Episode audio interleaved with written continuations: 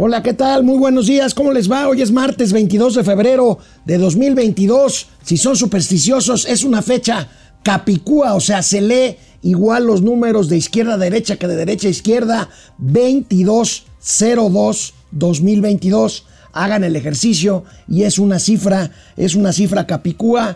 Bueno, habrá quien va más allá todavía y pedirá un deseo exactamente a lo mejor lo hizo desde las 2.22 de la mañana y lo volverá a hacer a las 2.22 de la tarde de este día 22 del 02 del 2022. Ayer, ayer la OCDE, la Organización para la Cooperación y el Desarrollo Económico, redujo su estimación de crecimiento económico para nuestro país. Este que era un hecho eh, pues que le daba mucha, mucha visibilidad mediática cuando el secretario general de la OCDE era el mexicano José Ángel Gurría. Bueno, pues ahora hubo una teleconferencia donde estuvo el secretario de Hacienda y Crédito Público y la gente de la OCDE. Rebajan la estimación, la estimación de crecimiento para México. Veamos, veamos en dónde la pone. Por otro lado, recomienda la realización de reformas, muchas de las cuales pues ya se han hecho en México y que pues están siendo echadas para atrás. y pues ahorita lo voy a comentar con mi amigo Mauricio Flores. La Secretaría de Economía optimista dice que ha subido la inversión extranjera. Le voy a preguntar a Mauricio Flores qué onda con esta cifra. Faltan los flujos, los flujos que reporta el banco, el Banco de México. Y bueno, pues cada vez se va a hacer más normal que una noticia del día, en este caso una noticia importante como es la declaración de la empresa Baker Hughes con presunto conflicto de interés por la esposa del hijo mayor de Andrés Manuel López Obrador, pues una noticia simplemente se vuelve el gatelazo del día. Lo veremos junto con los demás gatelazos. Hoy López Gatel, hoy López Gatel regresa a los gatelazos. Empezamos, momento financiero. Esto es Momento Financiero. El espacio en el que todos podemos hablar. Balanza comercial. Inflación. Evaluación. Tasas de interés. Momento Financiero. El análisis económico más claro. Objetivo y divertido de Internet. Sin tanto choro. Sí. Y como les gusta, Peladito y a la boca. ¡Órale! ¡Vamos, réjete bien! Momento Financiero. Bueno, pues como les decía, ayer se presentó el informe que cada año hace la Organización para la Cooperación y el Desarrollo Económico sobre México. Y bueno, dice dos cosas fundamentales. Vamos a ver punto por punto. Lo primero, baja la expectativa de crecimiento mexicano, como lo podemos ver en, esta, en este reporte del economista. Amigo, lo baja. Buenos días, Mauricio Flores. ¿Cómo estás, mi estimado Alex? 2.3%, lo trae desde arriba del 3 punto y medio, lo traía 3.6%.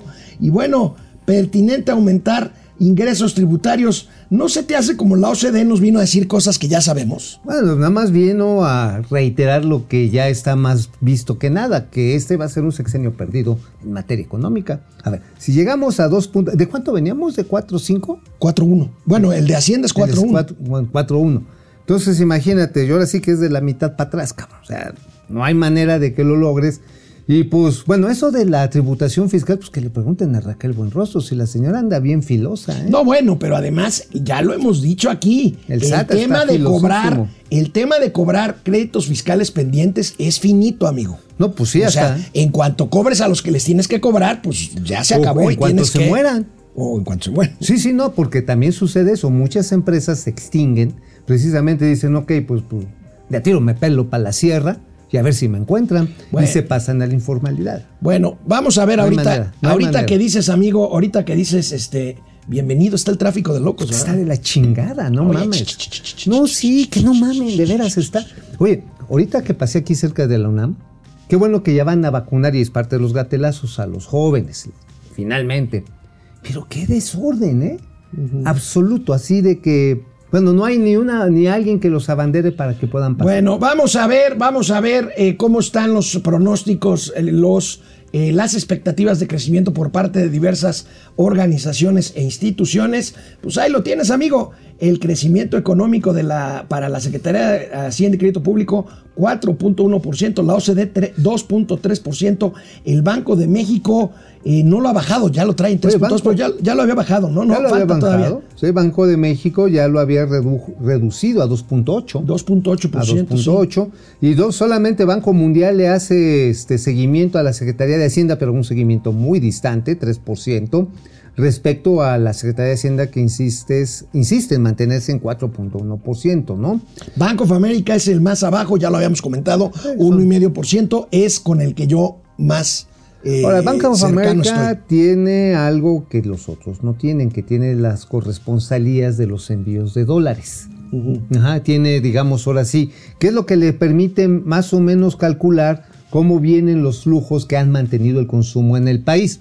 Entonces, obviamente, pues se están dando cuenta que también esta inyección de recursos que mandaban los o mandan los paisanos a México para que la gente tenga que comer. Literalmente lo que tenemos, literalmente lo que tenemos, pues es que están dándose cuenta que el apoyo que soltó el gobierno de Biden se está ago- agotando, que ya no va a haber más lana, que los empleos se han tenido que atemperar en buena parte, ¿sabes por qué, amigo? Porque tienen las fuertes presiones inflacionarias y están poniendo sus tasas, sus tasas de interés otra vez en una política monetaria normalizada y eso va a encarecer mucho, mucho, mucho. Bueno, pues esto fue el primer punto de lo que trajo la OCDE, el tema del crecimiento económico. Lo segundo, pues algo que suena como una verdad de perogrullo, una verdad obvia, sugiere reformas estructurales a México. Ah, Falta bueno. en México plan de reformas, urge reactivar la inversión y dar bueno. vuelta a la productividad. Bueno, Ah, primero, lo de la inversión chiste. ya lo sabemos. Ese es un mal chiste. Y lo de las reformas, vamos a ver a qué reformas- se, se refiere, porque muchas ya están o ya estaban. Estaban. O sea, lo que hay ahorita son contrarreformas. A ver, vamos a ver la tabla. A ver, la ¿cuáles tabla de la reforma. A ver, impulsar la inclusión, la inclusión financiera, esa nunca ha dejado de estar. Esa es un esfuerzo. De hecho, ese es el tema. De hecho, hubo es un el evento- tema para la convención bancaria de este año. que Sí, va a ser y hubo un evento de CETES directo hace unos días, el viernes o el lunes, de Hacienda. Pues es un programa que viene ya desde muy atrás. Oye, a mí me tocó. Incrementar el control sobre la corrupción. Ah, chinga, ¿qué no, no había salido el pañuelito blanco? No, pero ya dijeron que no. Entonces, es un gatelazo. Salió el pañuelito blanco. Luego, ¿cuál otro? Fíjate, eh, es, eh, el, eh, del lado derecho está el efecto sobre el nivel del PIB calculado por la OCDE. O sea, ¿cuántos puntos nos daría porcentualmente del PIB eh, impulsar estas reformas? Luego, reducir obstáculos al comercio y a la inversión. Bueno, Bueno, pues, bueno, pues, pues bueno. si los reducen a cada rato. Bueno, empezaron con el aeropuerto. No, empezaron con el aeropuerto, Constellation, los trolebuses. Los ductos. Los ductos, los depósitos de combustibles, los permisos de La, importación. la electricidad. La electricidad. Elevar participación femenina en el mercado laboral. A ver, señores, señoras, el presidente ordenó quitar las guarderías, y las estancias infantiles y los refugios para mujeres. Fundamentales para que las mujeres trabajen. Los quitaron porque eran reductos de neoliberales, de, de corruptos. Entonces, pues, 3.5% del PIB en 10 años si elevamos la participación. Yo estoy convencido, amigo, en el mundo corporativo, en el mundo empresarial, este, pues afortunadamente cada vez hay más funcionarias, más ejecutivas mujeres que llevan a las empresas a niveles insospechados. Todas las Pero- anteriores. Todas bueno. las anteriores, pues sí, 25 puntos, dos- 25.2 puntos de el PIB y esto daría un crecimiento anualizado de 2.5%, es decir, si ahorita vamos a andar, tú dices en el 1.5, si le agregáramos 2.5 pues ya sería el 4, ¿no? Claro. 4, pero no va a pasar. En el mundo del- de todo, de este, primero los López, eso no va a pasar. Primero los López. Ajá, Ayer sí. hubo un gatel. ¿No, no viste Sí. los gatelazos? sí, sí, los vi. El de Torito, el de El Champ. Torito, El. Pejito. Pejito. Pejito. Sí. Bueno, oye, ¿sabes qué me llama la atención del evento de ayer, amigo? Bueno, es obvio que un secretario de Hacienda tiene que ser optimista. No va a salir a decir que Ya la cosa está del, del. Que es así, Pero, la verdad. pero yo creo que una cosa es, es lo que debe de tener eh, de optimista un secretario de Hacienda y otra cosa es el realismo. Mira, me llama la atención el excesivo optimismo. Mira, independientemente del comunicado donde habla de que la OCDE reconoce las finanzas públicas sanas, bla, bla, bla, está bien. Pero vean este tuit de A la ver. Secretaría de Hacienda y Crédito Público, México está en camino de convertirse en una economía más sólida y más próspera. ¡Qué buen pinche chiste! Es fundamental que el crecimiento permee. ¿Cuál, crecimiento? Amigo, estamos ¿Y cuál decreciendo. permeada? Lo único que tenemos son meadas. Y ayuda a disminuir las desigualdades y inequidades sociales, aseveró el titular de Hacienda. O sea, hablan de un crecimiento que no existe, No, amigo. espérate, además, don Rogelio Ramírez de la O, por favor, póngase a leer el documento de Coneval. En este gobierno lo que ha aumentado no es la producción, no son los servicios, no son los servicios de salud, lo que ha aumentado es el número de población en pobreza. Así es. Así entonces, mira, yo entiendo, ¿no? Tiene que salir de porristo y ponerse sus, su, su ¿cómo se llama? El- esta faldita de tablones y sus pompones de la 4T. ¿no? Es normal en cualquier secretario de Hacienda. Que yo creo que el secretario Ramírez Pero- de la ONU ha querido hacer eso y más bien tiene un perfil muy discreto. No, pero ay, ay, muy discreto después de este Bueno. tweet. No, com- compadre, no, por favor. Bueno, ya, ya, ya también acá ve. No, sí, sí, sí. Yo me lo quité porque están, están eh, echando rollo ahí, que No, si sus pues- novias y eso yo ya no los No, no, escucho. no, están trabajando. No, pero es que entran aquí y Están trabajando, están trabajando. A ver, este, otra, otro signo, Otro. otro. signo de optimismo. A ver, la Secretaría de Economía, pero pa- para que digan, porque luego hoy nos mandaban un tuit, ¿no? De que cuánto nos pagaban por criticar al gobierno y no por sé qué, ser qué este, sicarios de la derecha, para yo también formarme. Le dije, no, lo hacemos por deporte. Lo hacemos por deporte. Bueno, la No, no la Secretaría de Economía reportó ayer un crecimiento en la inversión extranjera directa. Volvemos al tema cada vez que pasa esto. Le quiero preguntar a mi amigo Mauricio Flores. Estas cifras, vamos a ver cómo, cómo, cómo, cómo andan las cifras que reporta la Secretaría de Economía. Ajá. 8.7% de crecimiento en 2021. Inversiones nuevas y mineras le dan impulso. Estas cifras generalmente se corrigen cuando revisamos el reporte saldo. de saldos de, Banco de de- México. del Banco de México. Que vienen como en una semana después y siempre hay una diferencia muy notable. O sea, ¿qué es lo que registra la Secretaría de Economía? Registra los propósitos, los anuncios, registra los pro- lo que vienen a ser los planes, pero ya después de cuánto entró en definitiva, eso es lo que queda. Y no es por dárselas a desear, pero la que les dejó ir precisamente también a través de un momento financiero, Alberto, Alberto de la Fuente, el presidente de- del Consejo Ejecutivo de Empresas Globales, es, y lo Que ha hablamos a- con- que hablamos con él hablamos con él. Ha vuelto a decir, señores, no vamos a invertir un peso en lo que no hay una serie de definiciones estratégicas. ¿Qué tal si nos sale más cara la electricidad? Si por comprar Claro. la electricidad con, generada con combustóleo le van a meter aranceles a nuestros productos, espérenme tantito. O lo que le está pasando ahorita a Montserrat, ¿no? ¿Qui- ¿A, a Montserrat? ¿A Ajá, sí. Sí, no, no, no es la, no es el de- el conductor de deportes. No, Montserrat es una No es empresa. Joserra. No es Joserra, no, no. Es la empresa que tiene depósitos gigantescos Ah, ya, ya, ya, ya. de combustibles en Tuxpan y que a punta de pistola, así en la cara como a ti te, te parece, les, este, les No cerraron. juegues, hombre. Pero mira, te voy a jugar la mala broma. Resulta que el de septiembre, 14 de septiembre del año pasado, le cerraron operaciones. Pero ese es uno. A Vulcan le quieren expropiar los pedidos de, de Calica. A Constellation Brands, ¿qué crees, carnal? ¿Qué onda? No les han pagado. Eh, lo que les deben de, de Mexicali. Ajá. Y ni Pero se supone que van a abrir otra planta en Veracruz. Ajá, ajá, sí, mira. da, da, da. Puro rollo. O sea, no hay, bueno, no hay ni predio, carro. Con eso te digo todo. A ver, ¿qué está pasando con otras inversiones extranjeras estratégicas como ATT?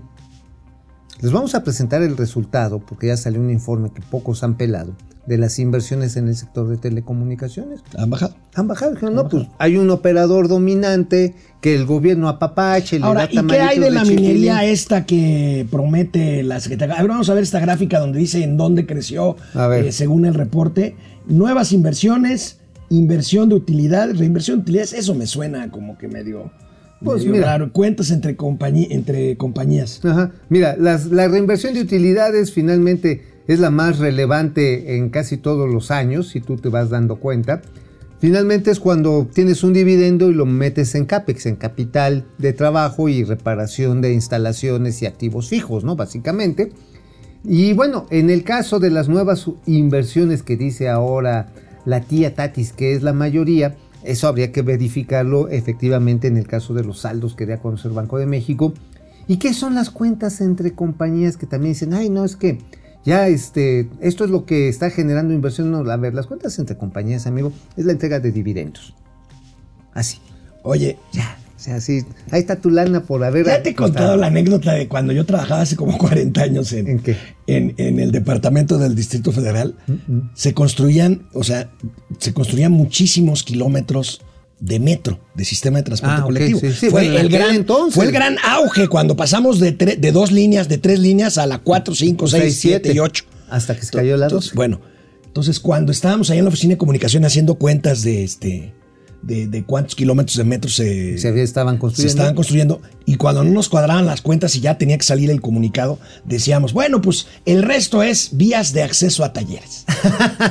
Eso suena, eso suena esto de diversión Exactamente, sí, sí, ya. Vía, este, vías de acceso a Acceso a talleres. Para machar la cifra, ¿no? Ahora, nada más que si uno ve la gráfica y está a consulta de todos, ¿eh? ahí en Banco de México, sobre realmente los saldos, lo que ven es una caída, una subida después de la pandemia y otra vez una tendencia descendente.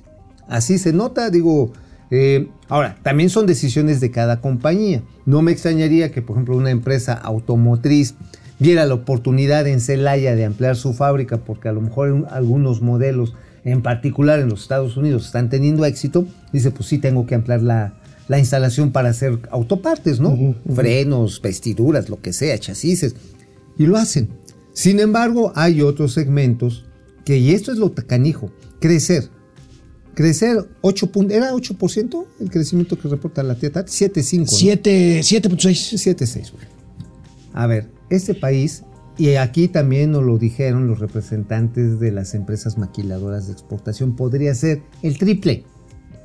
¿Por qué? Porque la inversión que ahorita se está yendo de China, de empresas multinacionales que hace 40 años se fueron a China y ahorita con los conflictos eh, geopolíticos y con las nuevas reglas comerciales en el tema que están de regreso, pues no están llegando principalmente a México. ¿eh? Entonces, Se están yendo a Canadá, están llegando a Estados Unidos. y la cosa mundial, ahorita lo vamos a comentar, se está Eh, complicando no, mucho. muy feo.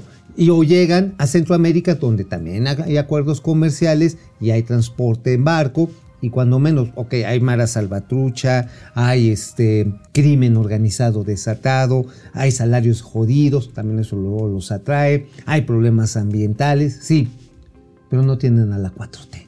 Bueno, Oye, salvo en Nicaragua. Por cierto, ayer se me, Nicaragua. se me vino el mundo encima porque puse un tweet ¿Qué? de que ya la 4T tiene nombre propio del nuevo pretexto para justificar que no vamos a crecer este sexenio. A ver, ¿cuál es? Ucrania. Ucrania. Ah, tienes razón. El primer pretexto fue COVID. Y luego, el segundo, Ucrania. y luego Putin. Putin. Y luego también Biden. Bueno, ya, vamos, bueno, amigo, por supuesto, ayer, ayer les platiqué, no estuviste tú aquí conmigo, pero les platiqué de los reportes de la Auditoría Superior de la Federación, lo que encontró en la revisión de la cuenta pública 2022, y por supuesto, no podía ser de otra forma, y te pongo el balón para que lo remates, amigo, encontró irregularidades en la compra de medicinas. Ah, bueno. en, la, en la compra de las pocas medicinas que han comprado. y en las vacunas y en el equipamiento médico para COVID.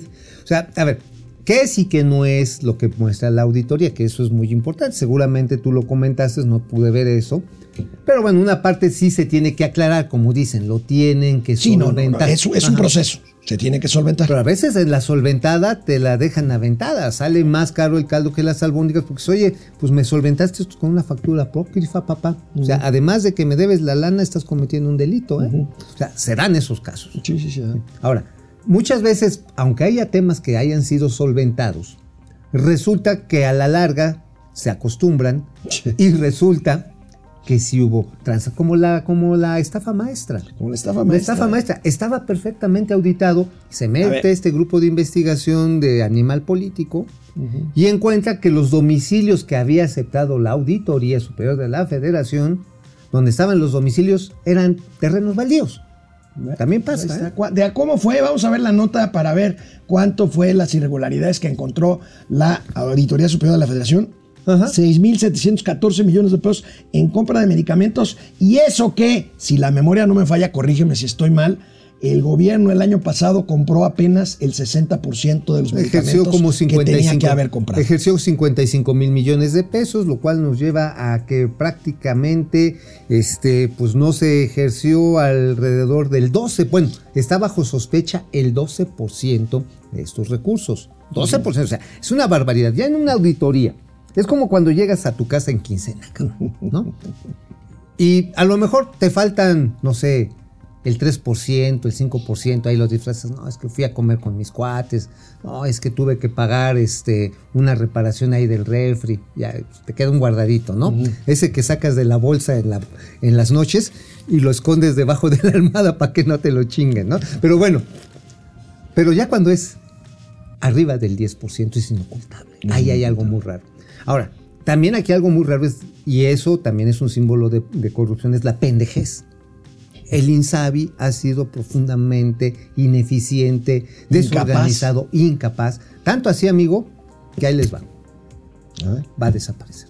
Ah, pues ¿y cuándo, y cuándo apareció? ¿Y cuándo estuvo? Apareció. ¿Y cuándo apareció? Pues bueno, va a ser el primer muerto que se muere antes de haber nacido. Ándale. Oye, Ajá. ¿y quién va a, van a regresar al Seguro Popular o qué? Al Seguro Social. Ah, y van a montar en el Seguro Social lo que es el Seguro Popular. Ajá. O sea, es pura... Pura maroma. pura- puro choro. Eso ¿Y para qué? pas- ¿Y para qué hicieron tanto pedo entonces? Pues cagar aguado.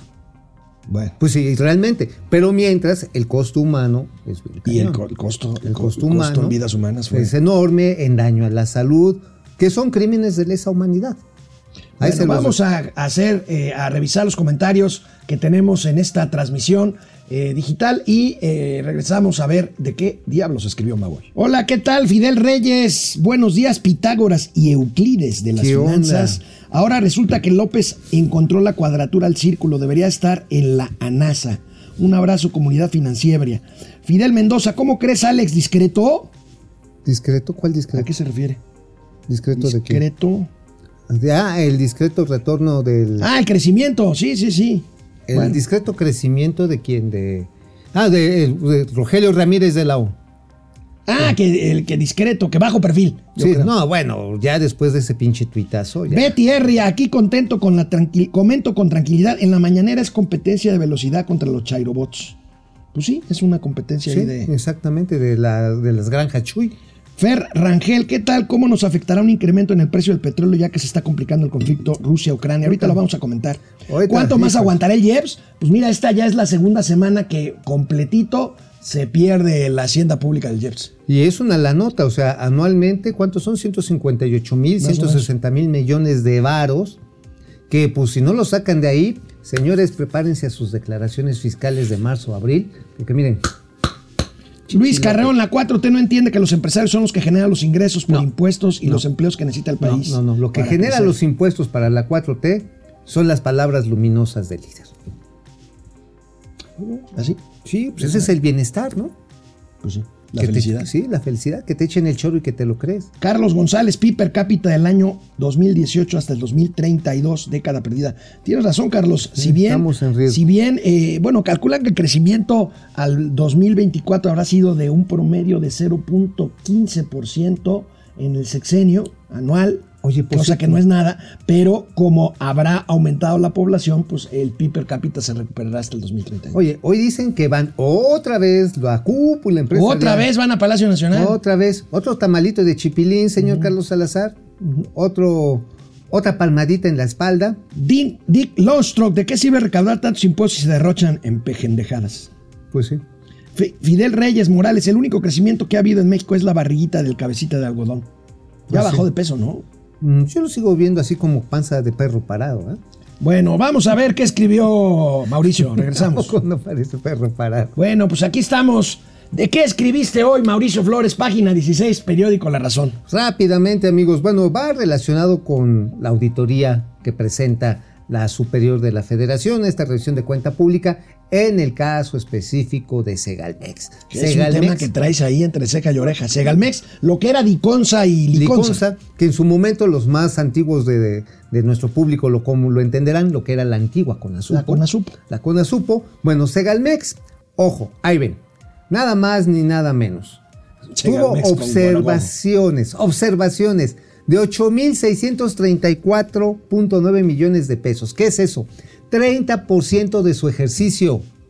Era el, el O caso. sea, una tercera parte está observada. está observada. O sea, es lo mismo que si llega- ganas, no sé, 20 mil pesos Pues y que llegas a hagan tu lo mismo casa, que con el Insabi, que desaparezcan. Esta es una cosa Pues esto ya verdaderamente escandalosa Cuando de, lo empiezas de- a leer- de- de ineficacia, de, de y de trampas, de trampas. O sea, cuando empiezas a ver todo lo que se empezó a dar en todos los casos relacionados, en la primero lo que era el programa y eh, fíjate, escuchen lo que voy a decir. Yo lo veía con mucha simpatía. El programa de apoyo de precios de garantía. ¿Te acuerdas que nos echamos un tiro? Aquí varios tiros sobre el- los precios de garantía. Sí, sí, sí. Al frijol, saco la conclusión que también al maíz, este, broma. este, a- al, a- al soya no, era este sorgo y a la leche para que vaya, vay- vay- voy, tirando línea de, en ese sentido. Los precios de garantía no tuvieron ninguno, y así lo dice la auditoría, y ahí lo refiero en la columna, no tuvieron metodología. Bueno, no había ni siquiera un padrón fiable de productores de leche. Digo, a mí no me censaron. Imagínate. Bueno, ya, lo que pasa. ya- ya si no me pasó. Lo que pasa es Yo que. estaba dispuesto a llenar Lo unas que pasa es que esa ubre está cancelada. No, pero fíjate, es deslactosada. Sí, sale bueno. deslactosada. Bueno. Pero mira, además, en Diconsa, en Diconsa salieron, bueno, hasta los pinches abarrotes no se registraron. Y sabes qué? También estaba, que salió jodido, encontraron eh, embutidos y, y perecederos podridos en la sala. en, las, en las tiendas comunitarias. Y en el caso de Liconza, eh, transas, o digamos, ahí sí son trans, en la renta y no registro de compra de unidades y renta de servicios de traslado de lácteos. O sea, ahí están, ¿eh? Ahora, ya removieron a varios funcionarios que estaban en enero pasado y entró este de la Mora, Francisco de la Mora, Juan Francisco de la Mora, a sacudir los gorgojos y los corucos que tiene encima Segalmex realmente se está tratando, yo creo que finalmente le dieron chance de que entrara a Villalobos, al secretario eh, Villalobos, que es la cabeza de sector.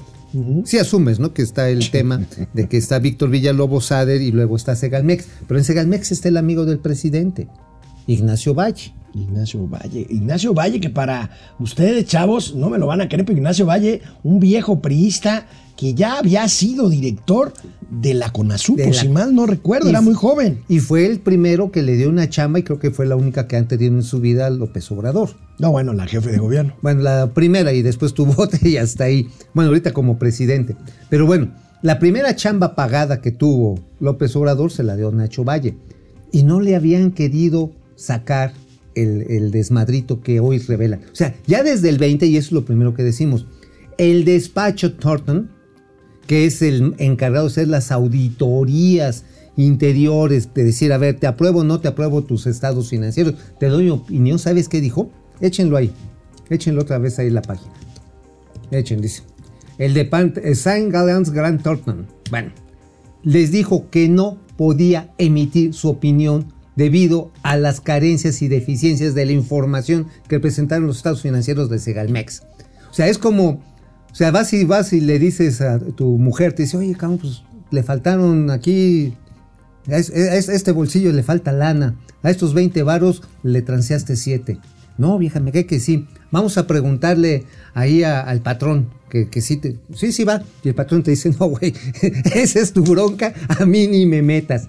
De ese tamaño, Bueno. la bronca de ese Galmex. Bueno, amigo, tienes, no lo publicaste porque lo subiste a Twitter, no sé si anoche o hoy en la mañana, creo que hoy en la mañana, un documento terrible sobre el aeropuerto internacional Felipe Ángeles, amigo. ¿De qué se trata? No, no, no, a ver, hay pendejazos y pendejadotas, y este es Por cierto, justo dentro de un año se inaugura la terminal ¿Dentro de un avionera año? de- bueno, oficialmente. O, Oh, dentro de un mes, ¿no? Menos Dentro de un mes, perdón. Sí, perdón, de un perdón, año, perdón. ya les dentro de un mes, de justo dentro de un mes se inaugura la central avionera de Santa Sí, exactamente. A ver, ¿qué es lo que pasa? Hay una empresa que se llama Jeppesen, que es, de- es una empresa derivada de Boeing, pero es la autoridad, digámosle así, la autoridad mundial en la elaboración de cartas de navegación. Es la que le dice a los pilotos, a los aeropuertos, mira, síguete tal, tal, no te vayas a meter en broncas, aterriza así, este es el procedimiento que me refiere la autoridad aeronáutica en cada país y que me advierten los sistemas de apoyo a la navegación. Yo los verifico y les digo, a ver, estas son las rutas seguras. Bueno, salió anoche una alerta y se lo debemos a un gran amigo que nos sigue aquí en Twitter. Señor Grinch, gracias porque me le dije, oye, ¿qué pedo? Me puse a reportear y resulta, y ahí les va la cosa.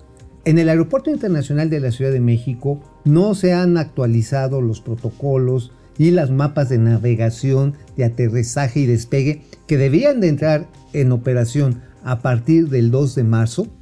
No se han presentado, no se han actualizado. ¿Por qué son importantes? Porque en, en estas mapas, en, estos, en estas cartas de navegación, ya se iba a considerar la interactuación con los aviones que van a bajar, aunque sean poquitos, en Santa Fantasía.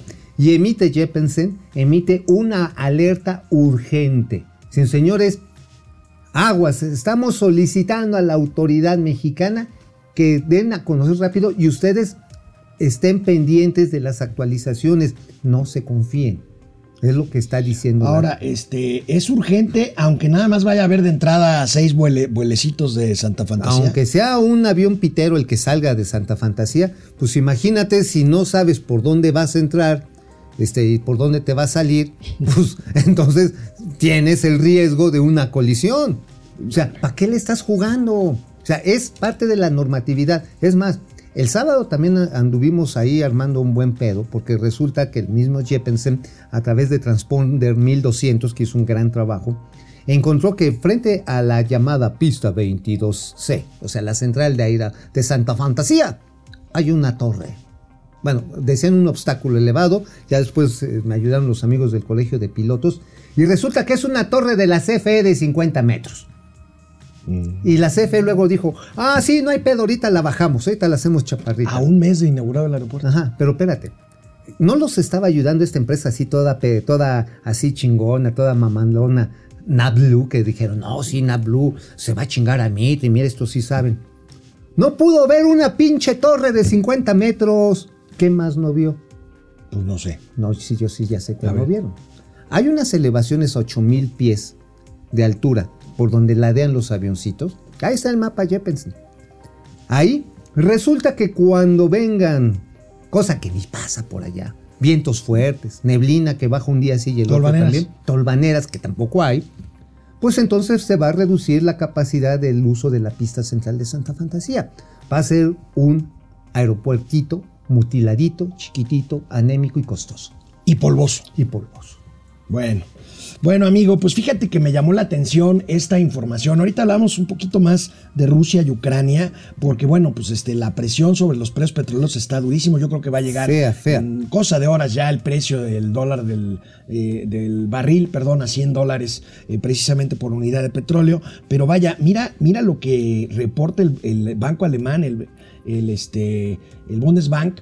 Eh, Alemania entraría en recesión en el primer trimestre, amigo. Se prevé un repunte de la economía hasta el segundo trimestre. La, rápida propagación de Omicron generó nuevas medidas de contención, que golpearon a varios sectores de la economía. Esto es Alemania, amigo.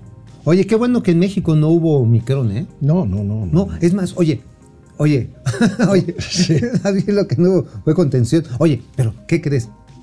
Yo creo que vamos a poder entrevistar a un funcionario de la, del Instituto Mexicano de Seguro Social, porque como ya dijo López Gatel, que el Omicron ya va de salida. Ahorita tenemos un gatelazo. Ah, pues, ¿qué crees que va a hacer el Seguro Social? Va a eliminar el llamado IMSS COVID-19. Ya, hoy se, hoy se elimina. Ah, hoy ya. La gente va a tener que volver a, a las clínicas. Entonces le vamos a preguntar que si estamos fiados en que esto es una realidad y no nos vamos a meter bueno, Ahorita vamos a ver los gatelazos. Bueno, y Putin, Vladimir Putin parece olvidar la vía diplomática a pesar de que anoche sesionó el Consejo de Seguridad de la ONU. No, le valió madre. Dos, dos, ahora, ahora, ¿qué es lo que hizo Putin? Putin reconoció la independencia de dos provincias de origen ruso que pertenecen a Ucrania y donde hay movimientos separatistas, por supuesto, prorrusos. Entonces, esto materialmente pues es llegar a la guerra por la puerta de atrás, tener el pretexto que necesitaba para invadir territorio ucraniano. Ahora, fíjate que Donetsk y Lugansk eh, ya había tropas, ya había tropas rusas, Rusas. desde hace 8, 10 años, o sea, ya estaba tomada. Pues ahora con el reconocimiento de que te vamos a ayudar a que seas más independiente, pongo más tropas. O sea, en términos tácticos militares es un avance en territorio. Punto. Bueno, vamos a ver el mapa para más o menos. ¿eh? Aquí el tema es, esta es Ucrania. miedo. Esta es Ucrania. Hacia abajo está Crimea, que se anexó Rusia a la fuerza hace algunos años, y es la salida al Mar Negro. Del lado izquierdo, pues es el gran flujo, sobre todo de gas y petróleo, hacia Europa. Del lado derecho están las regiones separatistas que ya fueron declaradas como independientes, y, y bueno, pues este es, este es el conflicto. Ahora, anoche sesionó el Consejo de Seguridad de la ONU, que ¿sabes quién preside el, el Consejo de Seguridad este mes? En México. No, no. ¿Quién? Rusia. Ah, pues ya. Rusia, pues es como darle alas a los alacranes. No, güey, ya valió madre Vamos eso. a ver la posición. madre. Fíjate, este es el primer dato. El segundo dato, fíjense, no estoy yo para decirlo, ni ustedes para saberlo, ni yo para contarlo. Pero nuestra querida amiga Lourdes Mendoza acaba de subir un tuit diciendo que al representante permanente de México ante el Consejo de Seguridad este año, Juan, Juan Ramón de la Fuente, se le vio el fin de semana aquí en México comiendo en un restaurante. Esa es la, puede ser la razón por la cual el posicionamiento de México en la reunión de anoche del Consejo de Seguridad en medio de la crisis de Ucrania, la peor crisis geopolítica en los últimos años, pues lo dio la subsecretaria Alicia Bárcenas. Vamos a ver. A ver, viene. en Ucrania por parte de la subsecretaria Di Carlo. Asimismo, seguimos con preocupación los acontecimientos recientes sobre la situación en el este de Ucrania. Resulta crítico en estas circunstancias poner un alto a las acciones que agravan esta crisis. El Consejo de Seguridad respaldó, mediante la resolución 2202, un conjunto de medidas como el único marco para resolver la situación en el este de Ucrania. Dicha resolución debe respetarse. De manera precisa, en el caso que nos ocupa, se violentan tres principios fundamentales de la Carta de la ONU. La proscripción de la amenaza o el uso de la fuerza en las relaciones internacionales, el respeto a la integridad territorial e independencia política de los Estados y la no intervención en los asuntos internos de los Estados. Resulta asimismo inaceptable que en los últimos días hayan aumentado los bombardeos, las explosiones y otras violaciones al cese al fuego, según reportes de la misión de monitoreo de la Organización para la Seguridad y Cooperación en Europa.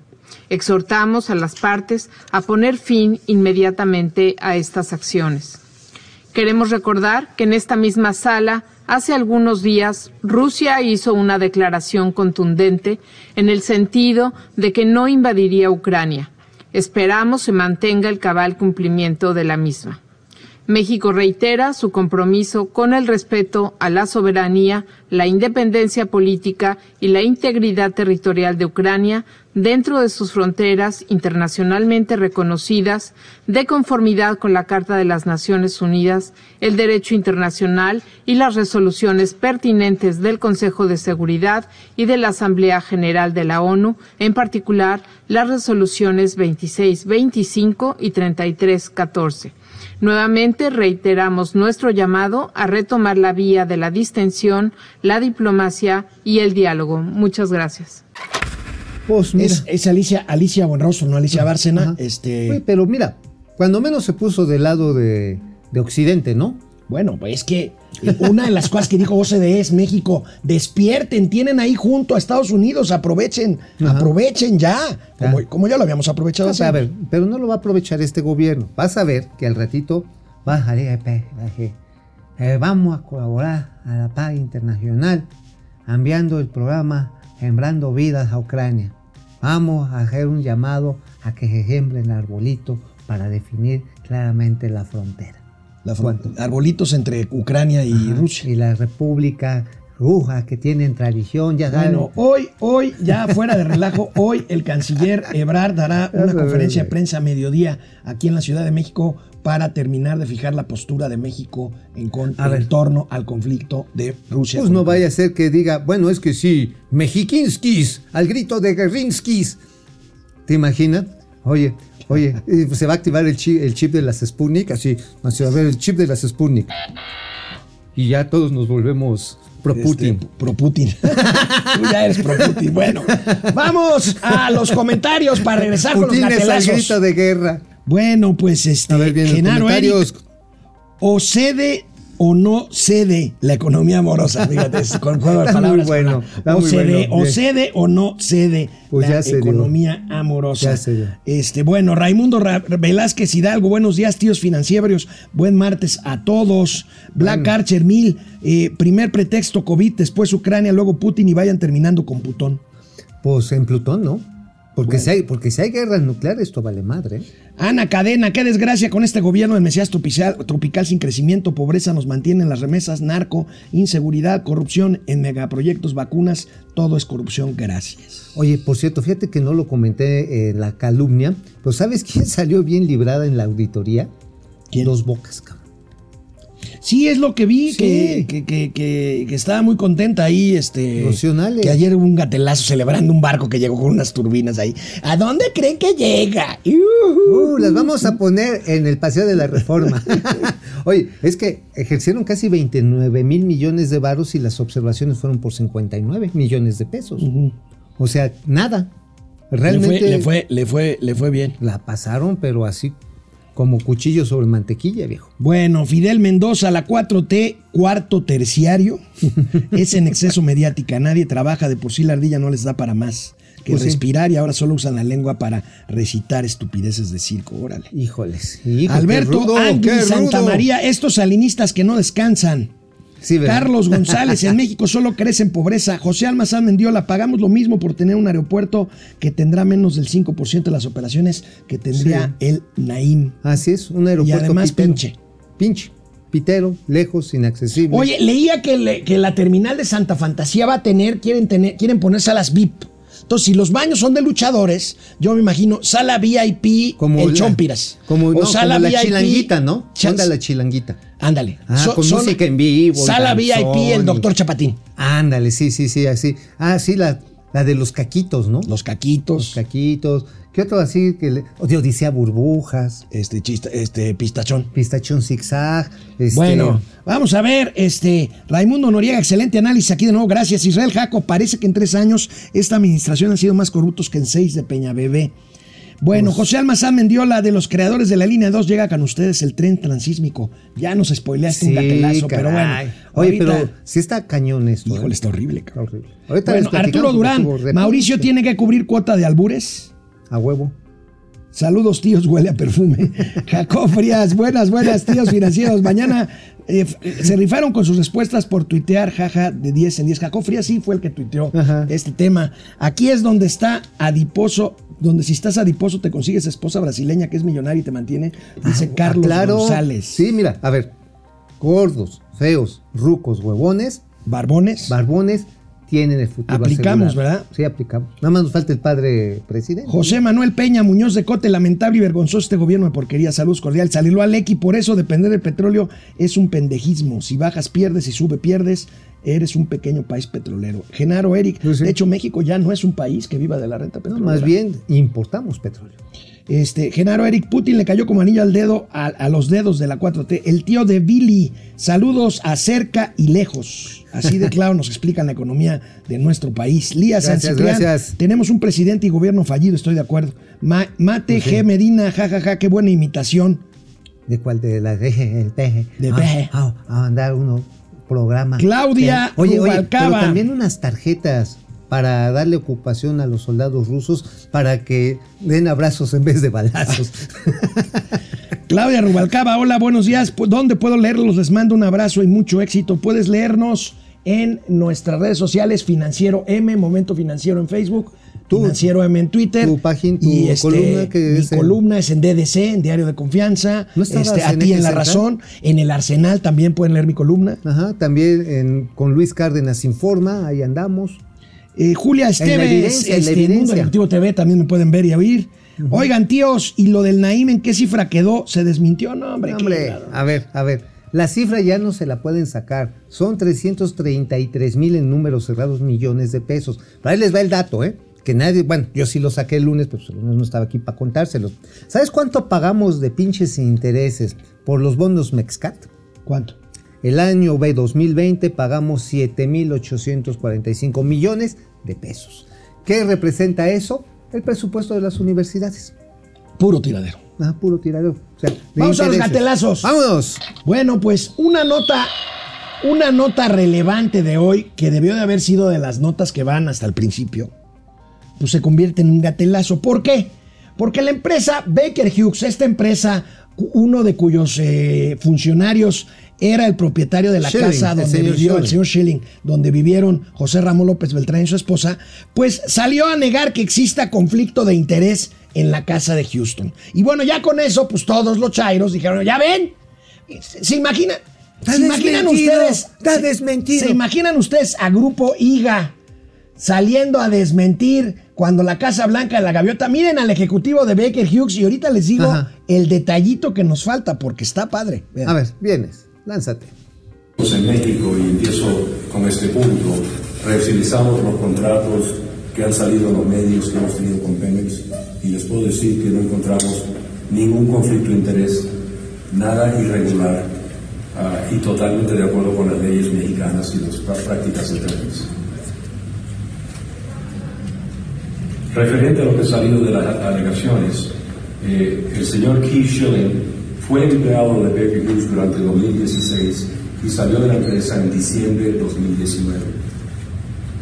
Durante su tiempo en Baker Hughes, él trabajó bajo nuestro, nuestro grupo de Norteamérica y, y dentro de Baker Hughes, México no está bajo el grupo de Norteamérica. México A ver. Bueno, amigo. A ver. Primero, el cuate de Baker Hughes dice, hicimos nuestra propia investigación y no hay conflicto de No interés. intereses, no, bien. nosotros Bueno, nunca. ¿Sabes dónde está hablando el señor? ¿En ¿Desde dónde? dónde está hablando? ¿De En- quién es ese micrófono? ¿De quién es el atril? ¿De dónde está esa sala? En las oficinas de Pemex. En las oficinas de En Pemex. otras palabras, para decirlo en claro, es como, mira, yo soy Baker Hughes. Digo, no, por supuesto, nosotros no hemos cometido ningún atraco a la nación, ¿verdad que sí, Pemex? Y me pregunto a mí mismo. Y salgo de petrolero. Y digo, sí, no, neta, neta, el señor es bien honesto, sí, nunca se chingó la lana, ¿verdad que sí? Y otra vez, claro, yo nunca te robaría. O sea, es la misma chingadera. en Pemex, pero para el presidente López Obrador, pues esto Sí. es, esto es un complot. A ver, ¿qué dijo el presidente? Estamos enfrentando a un bloque conservador. Yo agregaría corrupto, a una mafia de poder que dominó el país durante 36 años. Entonces, ni siquiera es un asunto personal o periodístico, es una disputa por la nación. A veces eh, se gana el gobierno, pero no el poder. Y aquí sí, es una lucha de poder con dos concepciones distintas.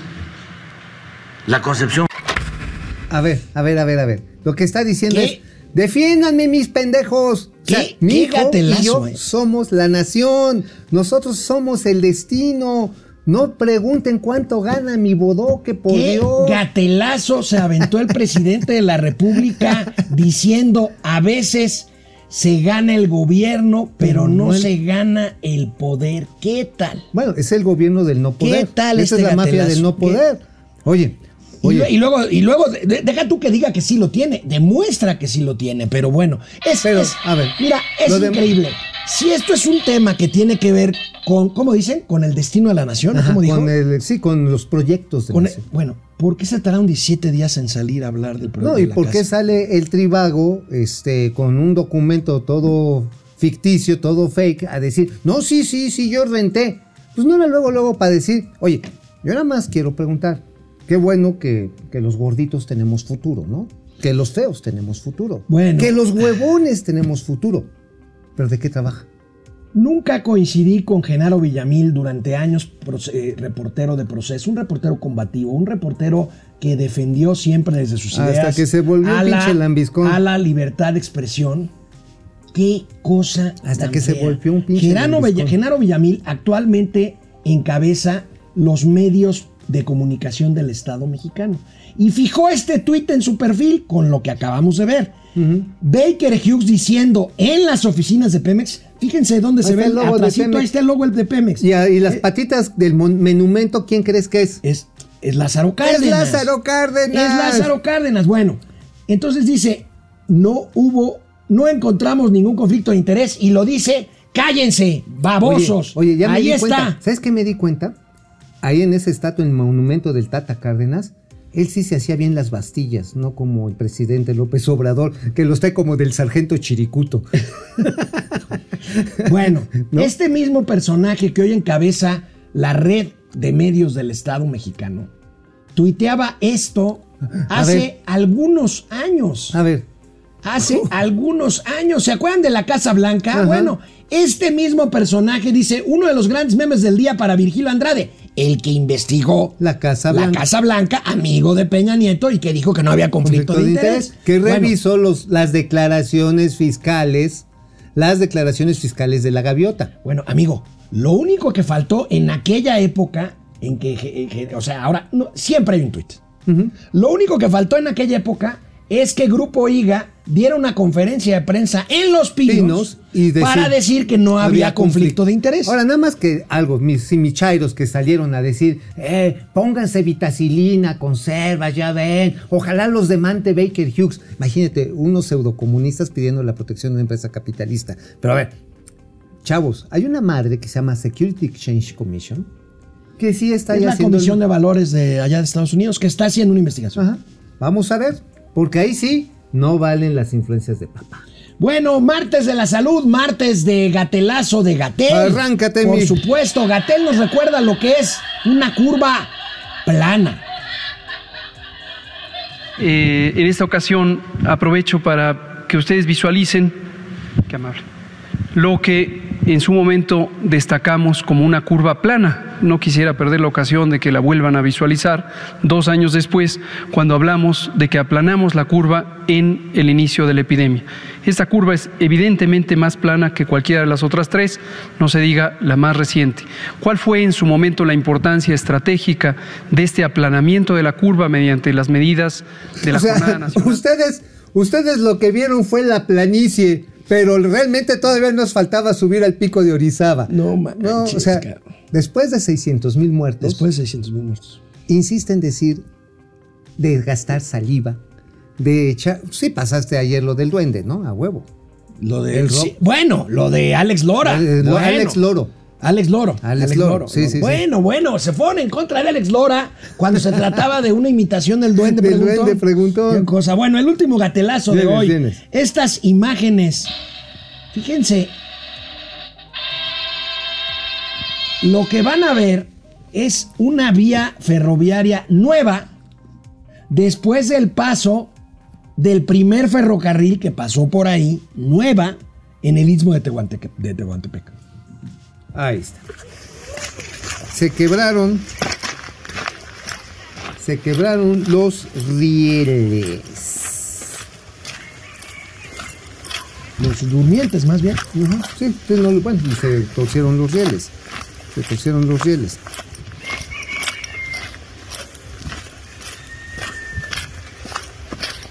Amigo, ¿Qué pasó aquí? A ver, mira, vamos a poner el lugar. Fue en el municipio de Matías Romero, en una comunidad llamada Palomares.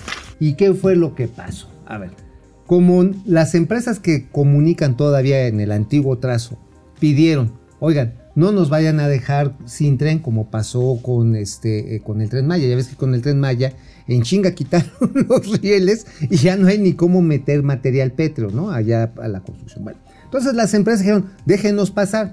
Órale, los dejaron pasar, pero aquí hay un grave problema de construcción que sí se está investigando. ¿Por qué chingados no había balastro? El balastro son estas piedritas grises de origen este, eh, tectónico, básicamente son muy duras, que sirven precisamente para dispersar la presión y la fuerza que ejerce el paso del tren. Ustedes pueden apreciar ahí, no hay balastro, no están estas piedritas. Se quiebran los durmientes. Claro, porque pues ahora sí que les dejan ir el fierro con toda la fuerza y pues no hay durmiente que aguante tal fierro, ¿no? Imagínate, estás tú aquí durmiendo bien chido y te avientan de repente la, la, de, la de sin huesos. Bueno, no, Este, pues cierro yo con un gatelazo alburero. Aquí se aplica el cambio de riel. aquí sí cambio de riel y cambio de durmiente, porque Bueno. el riel se arrugó. Bueno, pues amigos, amigas de Momento Financiero, hasta aquí llegamos el día de hoy. Ya no nos vamos a ver. Nos quedamos con los rieles. Sí. Nos vemos mañana.